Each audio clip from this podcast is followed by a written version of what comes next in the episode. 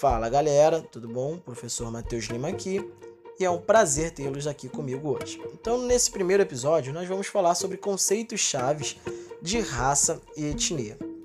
A ideia do, do áudio de hoje é falar basicamente sobre qual é a diferença entre racismo e etnicismo e mostrar os conceitos básicos e quando o racismo acontece. Ontem eu vi uma notícia que me intrigou muito lá no G1, que falava sobre a L'Oréal Paris, que mudou o nome de um produto. Né? O nome do produto era clareador. E o que, que esse produto fazia? Ele homogeneizava a pele. E o que, que é isso? Imagina que você tem uma manchinha na sua pele que te incomoda muito. E de repente você vai para uma festa e você não quer que as pessoas notem essa mancha.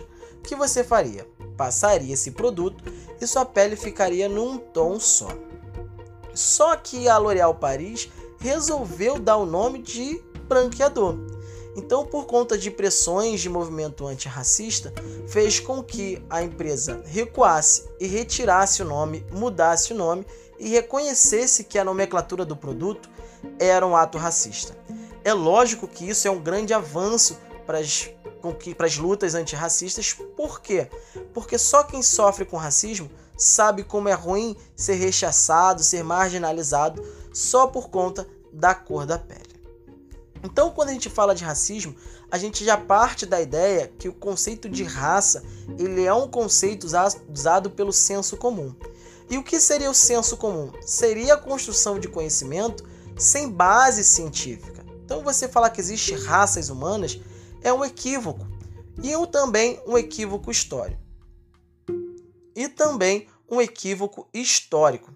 O termo de raça ela vai surgir com mais força a partir do século XIX, com, quando alguns sociólogos vão tentar entender a sociedade a partir de comparações com a disciplina de biologia.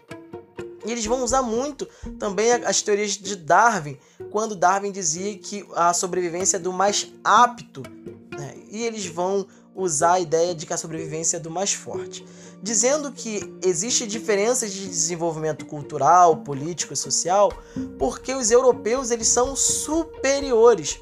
E isso vai dar margem ao que? Ao processo de neocolonialismo, que é quando as potências europeias começam a colonizar a África e a Ásia, debaixo de qual discurso? Que eles estariam levando o progresso para essas civilizações e sociedades, porque eles são desenvolvidos. Mas o termo raça é um termo equivocado, porque não existe diferença genética entre os humanos que possam considerá-los raças diferentes. Né? É um termo equivocado e obsoleto. Então não podemos usar o conceito de raça para distinguir as diferenças entre os seres humanos, porque é um termo equivocado e nem a biologia dá margem para isso. Então qual seria o termo para distinguir as características físicas do, entre os seres humanos. Seria o conceito de etnia.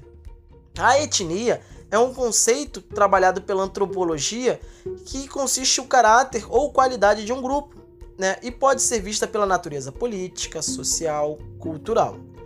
Então, o conceito ideal a ser usado para se falar entre diferenças é, físicas seria etnia, mas não só características físicas, como também características de natureza política, social, cultural.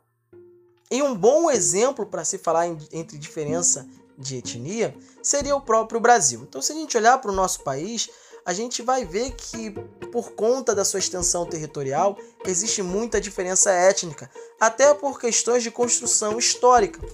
Se você olhar para o sul do país, você vai ter uma característica física nos moradores do sul, você vai ter uma construção cultural diferente, porque as colônias do sul, né, elas vão ser construídas de uma outra maneira, diferente de como a, a, a sociedade do Nordeste se desenvolveu. Então você vai ter diferenças, diferentes características físicas, diferenças na linguagem, diferenças também na própria questão religiosa, na questão social, na questão cultural. Então percebam que existem diferenças físicas e diferenças culturais, políticas e sociopolíticas. E para a gente entender isso no macro, a gente poderia falar, por exemplo, do Oriente, né, que é uma grande que existe uma grande diferença física e uma grande diferença cultural. Então, os chineses são diferentes, por exemplo, dos indianos, dos australianos, que sofreram processos históricos diferentes e possuem características físicas diferentes. Então, quando a gente entende esses conceitos, a gente começa a caminhar para combate ao racismo. Então, quando que ocorre o racismo?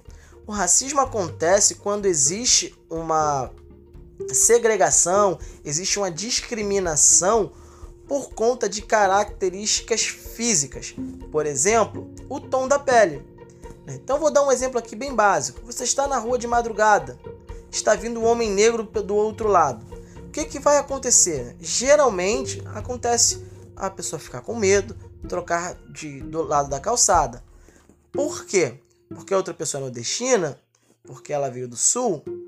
Não, porque existe um racismo estrutural, que inclusive é tema do nosso próximo podcast. E esse racismo faz com que ela simplesmente né, atribua algo a outra pessoa só por ela ser negra, independente da localidade.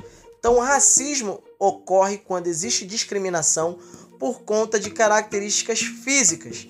Pode ser por causa de tom da pele, por conta da, da textura do seu cabelo. Isso é racismo, é a discriminação por questões físicas. E isso está presente na nossa sociedade por conta do processo todo que a cultura afro sofreu ao longo do século XVI, do século XVII. Então a gente precisa tomar cuidado, porque conhecer é combater e precisamos aprender sobre isso para poder combater o racismo. Outra coisa que nós precisamos tomar cuidado também é com os estereótipos. Né? Estereótipos ele surge dentro da etnia, dentro da etnicidade. Quem nunca ouviu a expressão que todo baiano é preguiçoso? E por que criou-se essa expressão? E por que, que criou-se a impressão que o baiano é preguiçoso? Isso foi criado historicamente porque quando os portugueses chegaram lá no Nordeste, na, na região do Porto Seguro, eles tentaram escravizar os indígenas. E os indígenas não estavam acostumados com o trabalho compulsório que os portugueses queriam submetê-los. Então eles ficavam exaustos e os portugueses diziam que eles não trabalhavam porque eles eram preguiçosos. Então criou-se essa ideia que eles eram preguiçosos e foram se passando ao longo do tempo e aí acabou se consolidando esse estereótipo, né, essa imagem de que todo baiano é preguiçoso.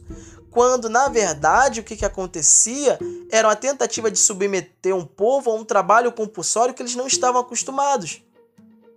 Então criaram-se essa imagem. Então percebam que falar também de estereótipos é falar de preconceitos, porque você estabelece uma determinada característica sobre um grupo étnico ou sobre uma pessoa sem necessariamente você saber o motivo. Então, um bom exemplo para se falar sobre estereótipo é a questão de dizer que todo baiano é preguiçoso ou que carioca é malandro, sem entender que esses estereótipos muitas vezes eles são construídos historicamente.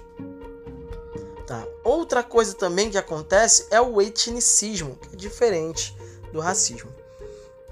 O etnicismo ele é a discriminação, né? ele é a segregação social pautada nas diferenças étnicas. Diferenças étnicas essas que foram construídas né, e que se pautam no que? Na diferença cultural, social e política. Um exemplo de etnicismo poderia ser o episódio de Hitler, que tem aversão ao antissemitismo. Ele não só tem aversão a um determinado tipo de característica física, não se considera um racismo, porque ele tem aversão, ele tem ódio a uma construção cultural diferente, ele tem ódio e aversão a um modelo religioso e político que foi construído pelos judeus ou por qualquer povo de origem semita. Então percebam que existe uma diferença entre você discriminar por questões físicas e discriminar por questões culturais, políticas e sociais. Um outro também exemplo de etnicismo que eu posso dar aqui é pegar, por exemplo, uma pessoa que veio de, um, de uma região onde o islamismo domina e simplesmente criar aversão ou criar piadas ou marginalizar, criar estereótipos só porque ela possui vestimentas, crenças que estão vinculadas ao seu grupo social. Então, isso é etnicismo. A diferença entre etnicismo e racismo é que o racismo consiste na discriminação por conta de características físicas e etnicismo é a discriminação pautada na, na construção social, cultural, política de determinada pessoa ou grupo. Então, essa seria aí a grande diferença. Então, quando a gente fala de racismo, que é algo muito presente no Brasil, a gente vê isso de forma intrínseca, né? Como podemos combater o racismo?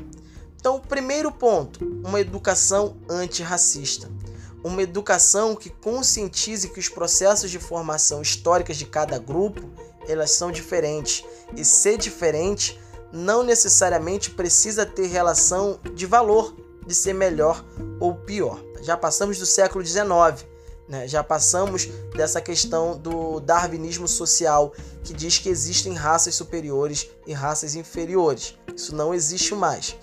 Mas um caminho para se combater o racismo são as políticas públicas, né? chamadas de ações afirmativas. Então, o que seriam essas ações afirmativas? Seriam caminhos né, para tentar corrigir as desigualdades sociais ou desigualdades raciais que foram construídas historicamente no Brasil.